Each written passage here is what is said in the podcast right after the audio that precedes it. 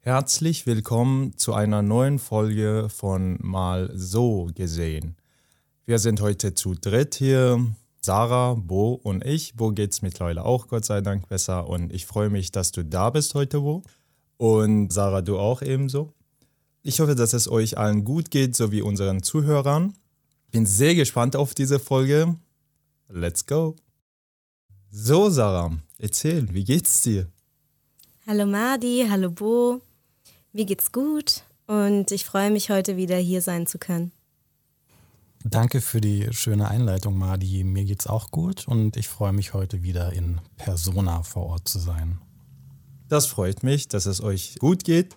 Ja, dann steigen wir direkt ein. Bei der letzten Folge, die circa zwei Stunden gedauert hat, haben wir uns gemeinsam entschieden, diesen auf circa 50 Minuten zu kürzen. Ja, der Grund dafür war, dass es sich das Gespräch in Richtungen entwickelt hat, wo wir über die Staatsgründung Israels unterschiedlicher Meinungen waren, beziehungsweise versucht haben, einen anderen Perspektiven aufzuzeigen. Die Argumente flogen durch die Gegend, aber wir haben uns trotzdem irgendwie nicht verstanden oder zueinander gefunden. Ich habe das Gefühl, dass wir uns voneinander im Zuge dessen entfernt haben. Ich habe irgendwie vergessen, wer vor mir sitzt. Eine super gute Freundin von mir, eine sehr nahe Person zu mir. Und im Nachhinein habe ich das sehr, sehr bereut. Und ähm, es hat mich betroffen gemacht.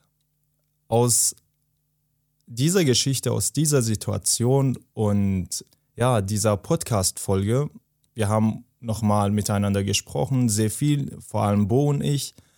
Wir werden Nachfragen und Verständnisfragen stellen. Und äh, wir freuen uns auf jede Folge, denn wir wissen, dass jede Folge für uns sehr bereichernd ist, auf jeder Dimension. Und wir sind sehr dankbar dafür, dass die Menschen sich Zeit nehmen, dass sie hierher kommen und mit uns sprechen wollen. Und wir versuchen, wir geben uns Mühe, dass wir diese Offenheit aufbringen, die wir sehr lange erstreben. Im Laufe dieses ähm, Gespräches mit uns oder Diskussion oder Austausches, ich weiß es nicht, wie ich das ähm, nennen soll, aber war das so, dass äh, sowohl wie Sarah es verbalisiert hat, als wir es wahrgenommen haben, dass Sarah sich in eine Ecke gedrängt gefühlt hat. Dies kam bei mir mitten im Gespräch nicht wirklich rüber, denn ich war sehr stark in meinen Gedanken präsent gewesen, so dass meine Wahrnehmung auf mein Umfeld und Umgebung und die Situation leider beschränkt war. Ich sehe Sarah heute jetzt nochmal hier sitzen. Das ist sehr mutig von dir, dass du wieder hier sitzt. Was hat dich überhaupt dazu gebracht, dass du es tust? Und äh, wie hast du dich danach gefühlt nach der letzten Folge und wie fühlst du dich jetzt? Ja, also ich muss sagen, nach der letzten Folge war ich sehr emotional. Ich war wütend, ich war aber vor allem auch traurig, weil diese Eskalation für mich einfach nochmal wieder gespiegelt hat, wie so ein Austausch über dieses Thema meistens nun mal verläuft. Es fängt immer mit Fakten oder angeblichen Fakten an und irgendwann kommen die Schuldzuweisungen. Und wenn die Schuldzuweisungen kommen, dann gerät das auf eine emotionale Ebene. Und das Gespräch verläuft einfach nicht mehr neutral, es verläuft destruktiv.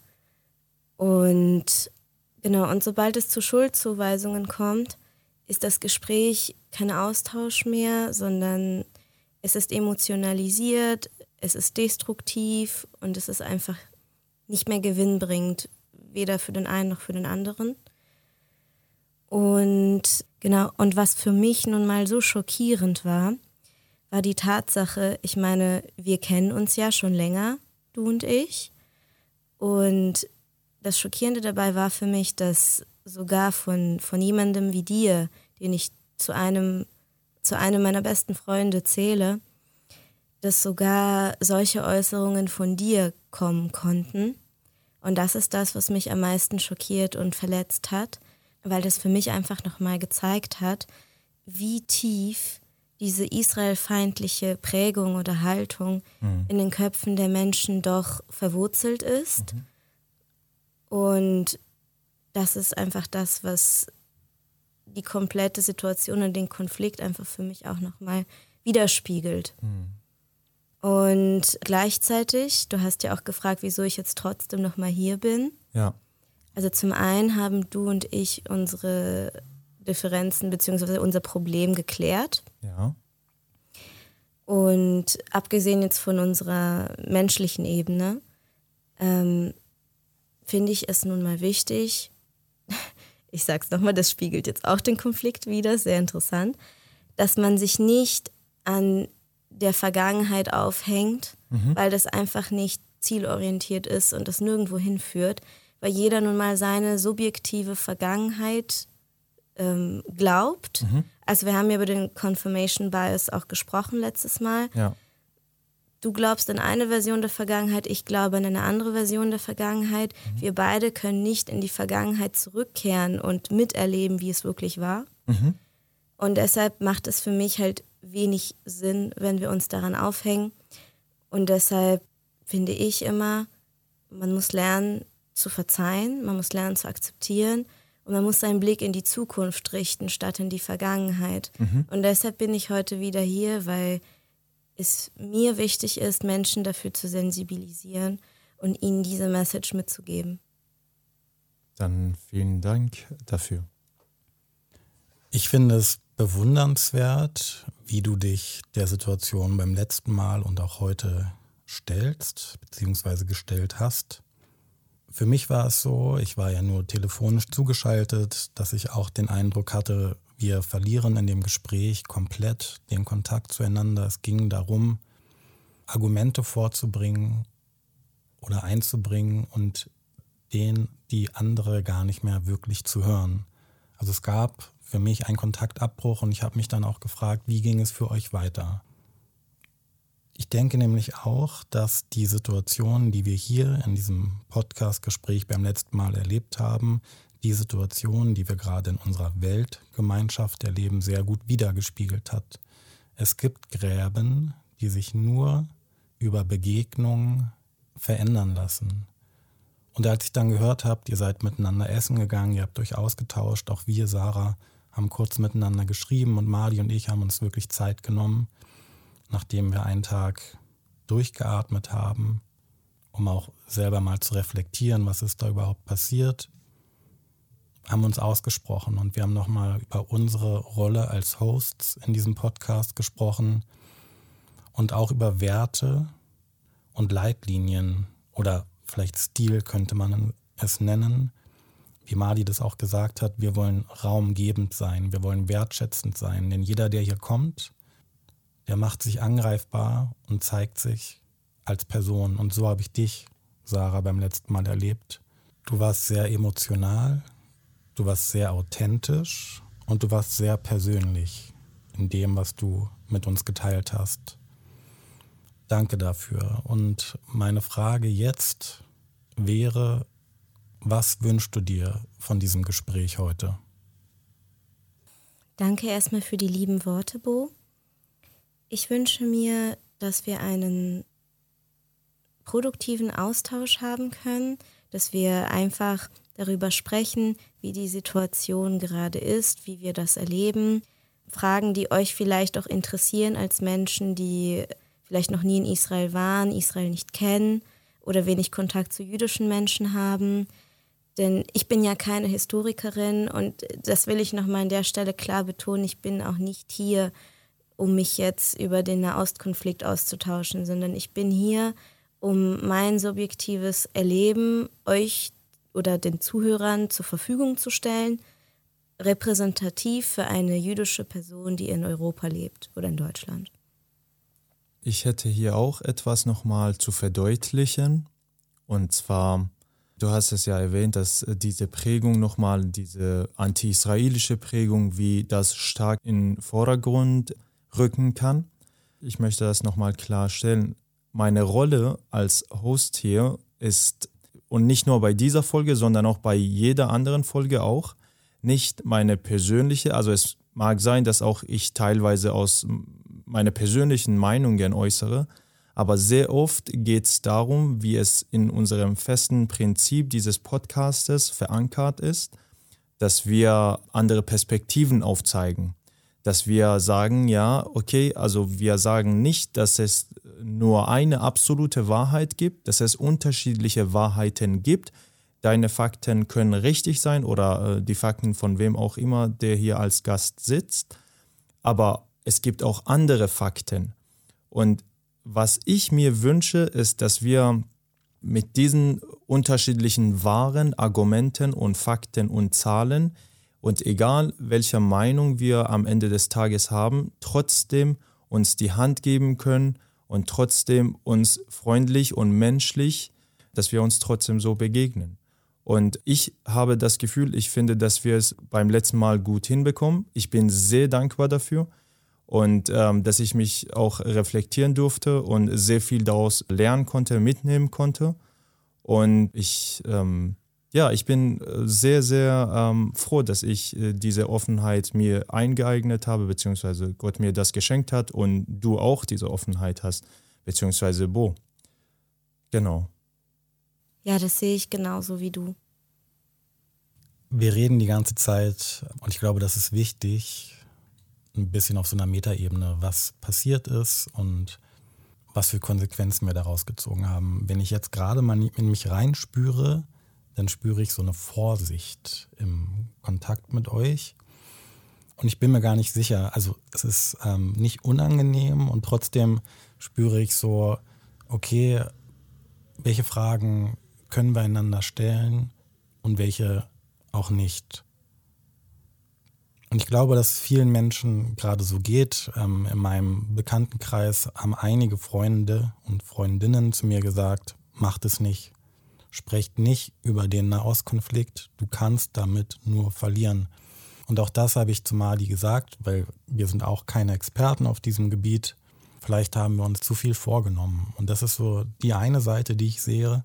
Und andererseits denke ich, viele Menschen wissen gerade nicht, wie sie mit dieser Situation, die so polarisiert und spaltet, umgehen sollen. Und auch das haben wir in der Nachbesprechung miteinander geklärt. Wir haben gesagt, wir haben den Kontakt verloren, aber vielleicht, wenn wir reflektieren und Konsequenzen ziehen, kann es auch eine sehr lehrreiche Erfahrung sein, die auch etwas Heilendes miteinander hat. Und genau das ist das, was wir in der Gesellschaft auch brauchen. Wir brauchen ein Wir-Gefühl. Bei allen Unterschieden haben wir viele Gemeinsamkeiten. Und die erkenne ich hier in diesem Raum und die erkenne ich in der Stadt. Ja, jetzt übertreibe ich ein bisschen. Zumindest in der Welt, die ich gesehen habe und von der ich höre, erkenne ich das auch. Ich habe ganz viele Fragen zu dem, was du bisher gesagt hast. Wie gesagt, mit so einer gewissen Vorsicht. Ich hoffe, du äh, erlaubst mir das. Ich möchte dich, aber auch dich, Madi, euch beide, an dieser Stelle dazu ermutigen, dass ihr eure Fragen stellt. Ich verstehe die Vorsicht, die du ansprichst, aber gleichzeitig finde ich es wichtig, auch die schwierigen Fragen zu stellen, weil nur so kann man sich darüber austauschen. Genau, über das nochmal, was du, Bo, angesprochen hast, dass ein Gespräch über Nahostkonflikt, dass man da nur verlieren kann. Ich bin 50 Prozent bei dir, denn man kann nur verlieren bei den Menschen, die verschlossen sind, und die nur die eine Seite sehen möchten. Es gibt auch eine andere Seite von diesen 50 Prozent Menschen, die dann nochmal die andere Seite sehen wollen. Und bei diesen Menschen gewinnt man, wenn man allerdings nur eine Seite vertritt. Wir sind aber nochmal hier, um über beiden Seiten zu sprechen. Und ähm, für uns, denke ich, ist es, spielt es keine große Rolle, um in der Gesellschaft zu verlieren oder nicht zu verlieren. Ich persönlich lasse mich nicht etikettieren, welche Meinung ich trage oder wozu ich kämpfe. Ich höre gerne den anderen Meinungen über mich zu, den anderen Menschen höre ich zu, aber ich lasse mich von, von meinem Umfeld, Umgebung, Sozialisierung, Gesellschaft und so weiter und so fort nicht prägen. Das habe ich einmal gemacht, als ich ähm, nicht so großes Bewusstsein über mich selbst hatte. Und ähm, das versuche ich zumindest nicht mehr ein zweites Mal zuzulassen. Madi, das ist richtig, was du sagst, beziehungsweise Dubo auch, mit dem, dass man eigentlich nur verlieren kann. Ja, Madi hat es schon richtig beleuchtet, dass es darauf ankommt, ähm, was man, also mit wem man spricht und was man selber für eine Haltung hat. Und das ist, finde ich, auch ein sehr, sehr ausschlaggebender Punkt, weil viele Menschen einfach auch wenig Ahnung haben. Ich sage jetzt mal, die, die meisten Leute in Deutschland sind nicht direkt betroffen von dem Konflikt. Aber gefühlt hat jeder irgendwie eine Meinung dazu oder will sich irgendwie dazu äußern. Und da kann ich euch eben als Betroffene nur sagen, das nervt tierisch. Und nicht nur, dass das nervt, das ist einfach auch unangebracht. Wenn ihr nichts darüber wisst oder wenig darüber wisst, dann seid ihr nun mal nicht in einer Position, mit jemand Betroffenem darüber zu diskutieren, beziehungsweise ihr könnt euch das anhören, ihr könnt euch darüber austauschen, aber nicht auf einer Diskussionsebene. Madi hat mir erzählt, dass eine Freundin von ihm den Kontakt abgebrochen hat, nachdem sie mitbekommen hat, dass er dieses Podcast-Gespräch mit uns gemacht hat. In dem Moment habe ich verstanden, was hier gerade passiert. Menschen brechen zu anderen Menschen den Kontakt ab, weil sie mit einer Person, die auch jüdisch ist, sprechen. Das finde ich unfassbar. Und es macht mir ein bisschen Angst. Nicht auf uns gesehen, sondern wieder, was das über die Gesellschaft, in der wir leben, aussagt. Und da wäre meine Frage an dich, Sarah, erlebst du das auch, dass Menschen den Kontakt mit dir abbrechen und auf dich etwas übertragen, mit dem du, nämlich den Bomben, die gerade, oder mit den Raketen, die gerade in beide Richtungen fliegen, eigentlich wenig zu tun hast? Genau, also ich muss mal ganz kurz ergänzen, dass die Freundin tatsächlich mir hat mir zwei Sprachnachrichten geschickt, ähm, ungefähr jeweils fünf Minuten. Und ähm, darin ging es darum, dass sie mir gesagt hat, ja, wie kannst du mit einer Person in einem Podcast reden, die Palästina Israel nennt? Und ab diesem Moment habe ich äh, den Podcast gar nicht mehr weitergehört. Und das geht für mich nicht. Wie kannst du sowas tun? Guck mal, was ähm, die israelische Regierung ähm, so viel anrichtet in Palästina und so weiter und so fort. Und ich habe ihr dann eine Sprachnachricht geschickt. Ganz ruhig habe ich ihr versucht zu erklären, was alles hinter den Kulissen läuft und eigentlich, dass der Podcast zwei Stunden gedauert hat und wir auf 50 Minuten verkürzt haben, da vieles nicht mehr veröffentlichbar war. Und ich habe ihr ähm, dann angeboten, dass sie vielleicht, wenn sie mag, mich anrufen kann, dass wir ein bisschen ausführlicher darüber reden, uns ähm, ja, austauschen können, ähm, warum so, warum so und warum so. Und es ist aber leider nicht mehr da, dazu gekommen. Sie hat mir nochmals Sprachnachrichten geschickt. Sie hat mir gesagt, nein, das geht schon über die Prinzipien. Und ich, ähm, ja, ich, ich, das geht schon über meine Familie und du hast etwas überschritten, was für mich absolut nicht ging. Und ähm, ich habe gesagt, okay, also ich bin ein offener Mensch. Ich tausche mich mit allen Menschen, mit allen Positionen vertretend aus.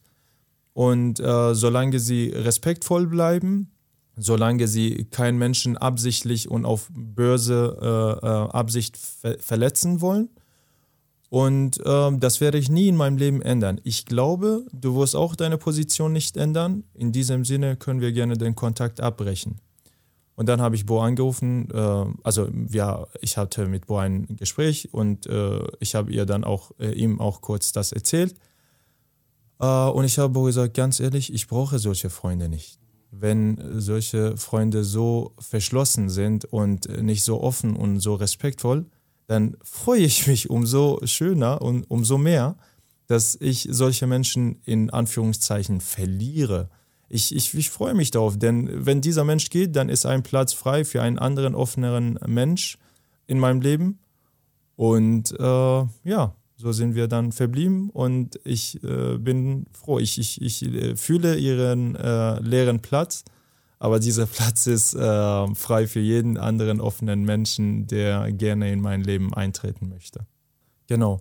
Und ähm, liebe Sarah, wenn du jetzt das hörst, was denkst du, so, dass, dass so ein Mensch so auf den Podcast reagieren konnte und dass er schon eine Freundschaft abbrechen konnte? Also um ehrlich zu sein, muss ich sagen, wundert mich das überhaupt nicht. Ich bin so eine Haltung schon öfter über den Weg gelaufen und kenne sie von daher. Das ist einfach ein Teil einer bestimmten Mentalität, die einige Menschen leben und weiterverbreiten. Und das ist einfach vollkommen emotionalisiert, das ist ähm, destruktiv und ähm, hat, wie du schon gesagt hast, in einer Freundschaft, finde ich, auch nichts verloren, weil Freundschaft bedeutet nun mal, dass du diese Person ähm, schätzt und akzeptierst, wie sie ist und für die da bist. Und nur weil dein, einer deiner Freunde jetzt eine andere Meinung hat, ob die jetzt politisch oder wie auch immer sei, ähm, dass man dann keine Freunde, keine Freunde mehr sein kann, das ist so wie du sagst, dann ist es eben keine wahre Freundschaft. Aber ähm, ja, also man, man merkt diese, diesen emotionalisierten Narrativ, den kenne ich halt sehr, sehr ausführlich. Dass da alle emotional reagieren, wenn man sagt, wenn man äh, nicht Palästina sagt, sondern Israel und umgekehrt gibt es den aber auch. Also Israelis ähm, und jüdische Menschen reagieren auch unglaublich allergisch darauf, wenn jemand sagt, ich war in Palästina. Weil da muss man halt auch sagen, ähm, Nein, also ich als Israeli sage, wenn du auf israelischem Staatsgebiet warst, warst du in Israel und nicht in Palästina. Du darfst gerne sagen, wenn du in der Westbank warst, dass du in Palästina warst, damit habe ich kein Problem.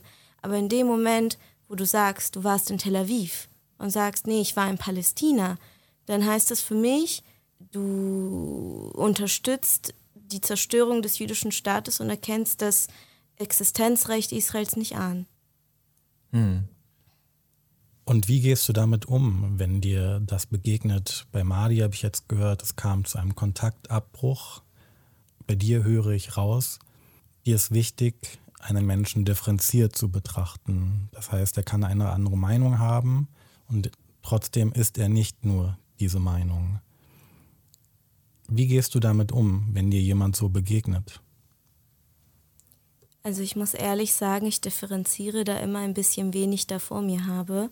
Klingt jetzt vielleicht schlimm, wenn ich das so sage, aber wenn ich weiß, ich habe da zum Beispiel eine deutschstämmige Person, dann spreche ich das völlig offen an und dann tauscht man sich darüber aus und dann ist es in den meisten Fällen auch okay. Wenn ich weiß, ich habe eine Person, muss ich jetzt mal ehrlich einfach so sagen, ja, das ist subjektiv. Ich möchte nicht, dass sich irgendjemand angegriffen fühlt, aber das ist nun mal meine subjektive Wahrnehmung. Wenn ich weiß, ich habe eine Person mit muslimischem Hintergrund, dann taste ich mich da immer erstmal ein bisschen, ein bisschen vorsichtig daran, weil ich einfach weiß, ähm, diese Menschen können super toll sein. Ich habe so viele nette muslimische Menschen kennengelernt, bin auch mit einigen befreundet. Aber ich weiß, wenn es zu diesem Thema kommt, sind mhm. viele einfach vorgeprägt, obwohl sie in vielerlei Hinsicht ganz, ganz andere, ähm, auch freiheitlich-demokratische Werte ähm, vertreten, okay. ja. Aber in der Hinsicht einfach so eine Prägung haben, dass man speziell über dieses Thema mit ihnen ganz schwer reden kann. Mhm. Du hast beim letzten Mal davon gesprochen, dass es schwierig ist, den arabischen Israelis nach dem, was passiert ist, weiterhin zu vertrauen.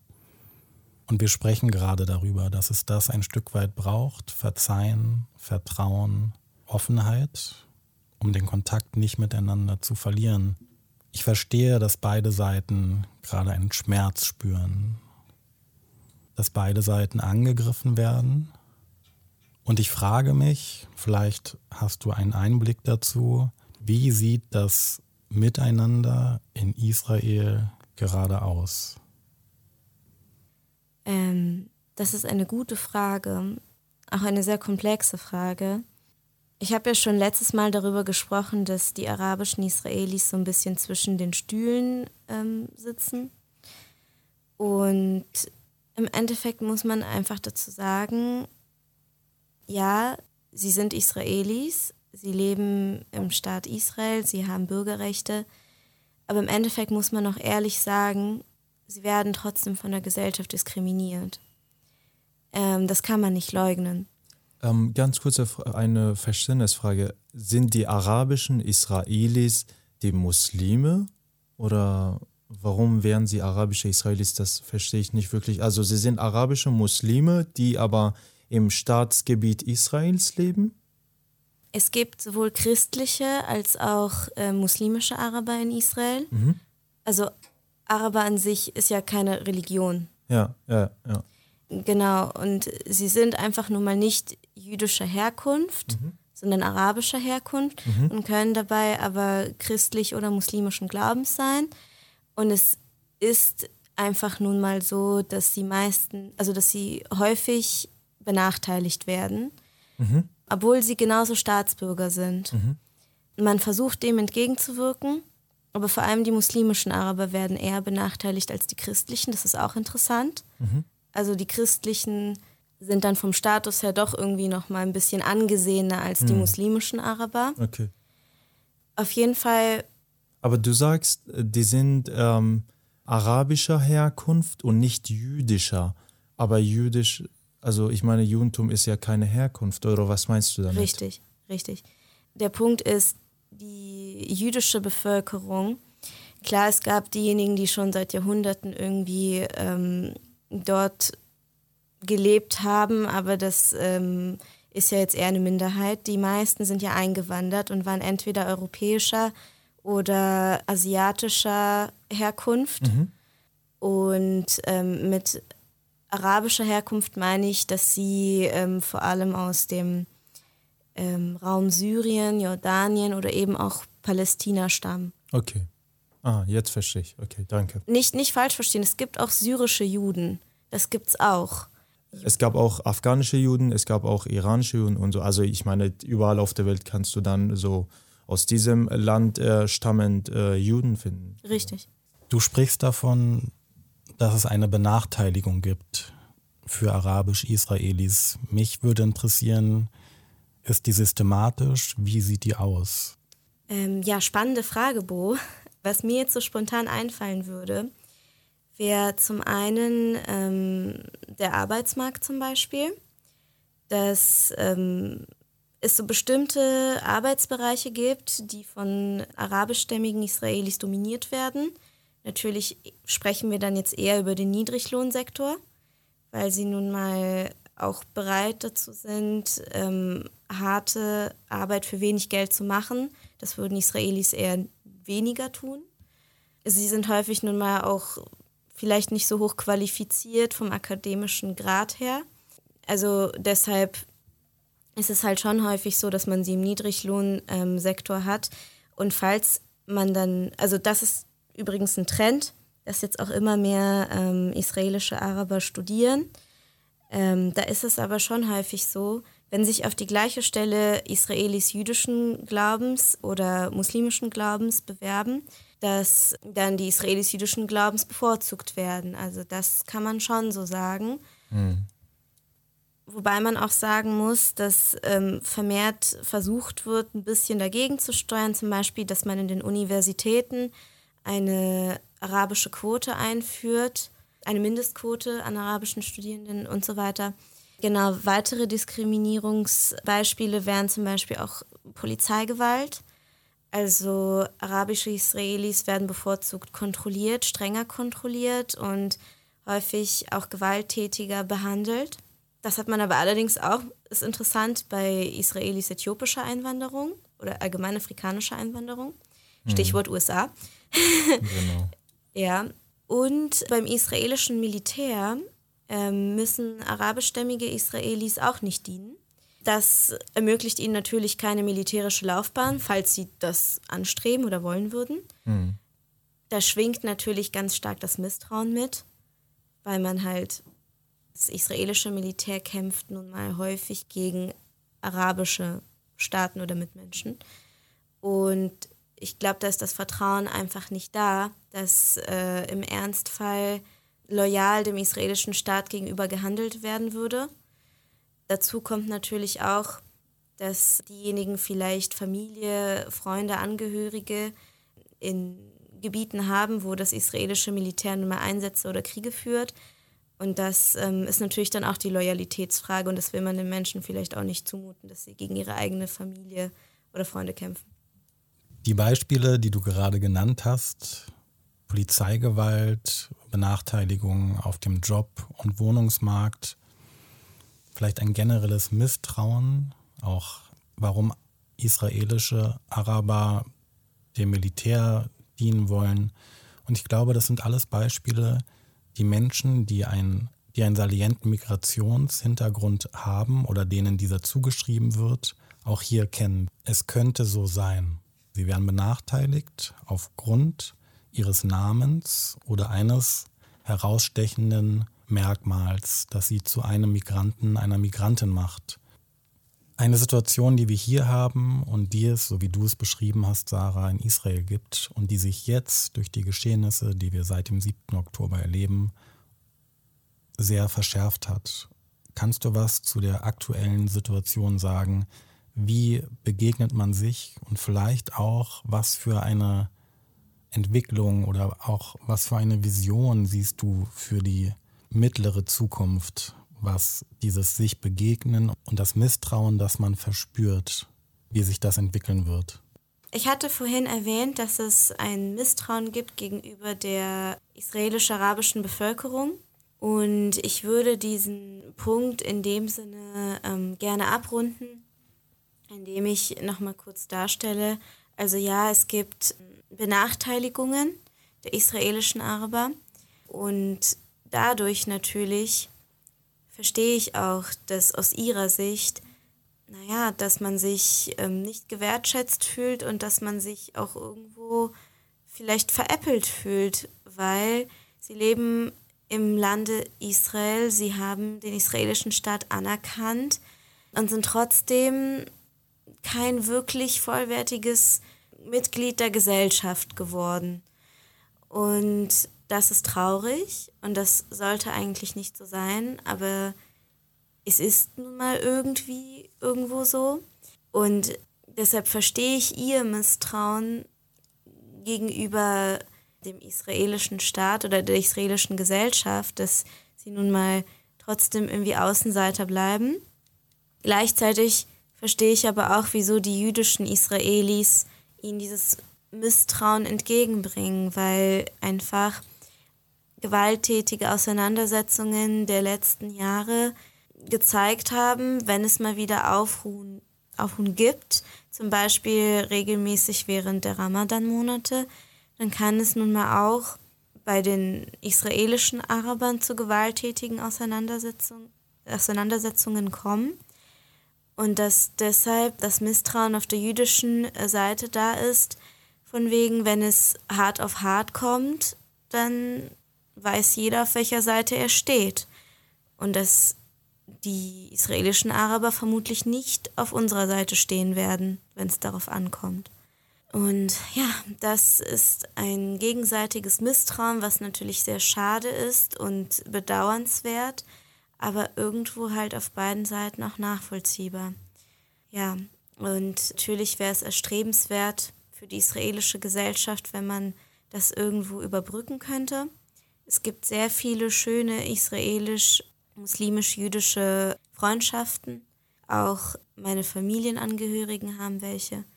Und das ähm, ist ein Traum, der vielleicht immer weiter in die Zukunft rückt, aber ich glaube daran, wenn wir weiter zielorientiert und zukunftsorientiert handeln, dass das vielleicht kein Traum bleiben muss. Vielen Dank für die umfangreiche Ausführung deinerseits, Sarah. Ich fand es sehr eindrücklich dargestellt und ich glaube, die Frage, die sich uns stellt, was braucht es, Du hast gesagt, es ist gerade sehr, sehr schwer, aufeinander zuzugehen, weil es ein sehr nachvollziehbares und realistisches Sicherheitsverhalten gibt als Motiv in dem, wie man sich begegnet. Ich kann dir erst unvoreingenommen oder mit Vertrauen begegnen, indem ich weiß, ich bin sicher im Kontakt mit dir. Und dieses Sicherheitsgefühl ist gerade unglaublich erschüttert worden für fast alle Menschen wahrscheinlich im Nahen Osten und auch für Menschen hier. Und ich finde, das äh, hast du gerade sehr eindrücklich dargestellt. Danke. Ja, das Gefühl habe ich auch. Und ich denke, aus äh, letzter Folge haben wir so gelernt, dass wir wirklich versuchen, auch auf die andere Seite zu achten und dass es auch eine andere Seite gibt und dass es verschiedene Wahrheiten gibt. Ich bin sehr froh, dass wir mit sehr viel Offenheit ähm, dieser Folge begegnet sind. Ich bedanke mich fürs Zuhören bei allen Zuhörern und bei euch, Bo und, und Sarah. Ich wünsche euch eine schöne Zeit und bis zur nächsten Folge.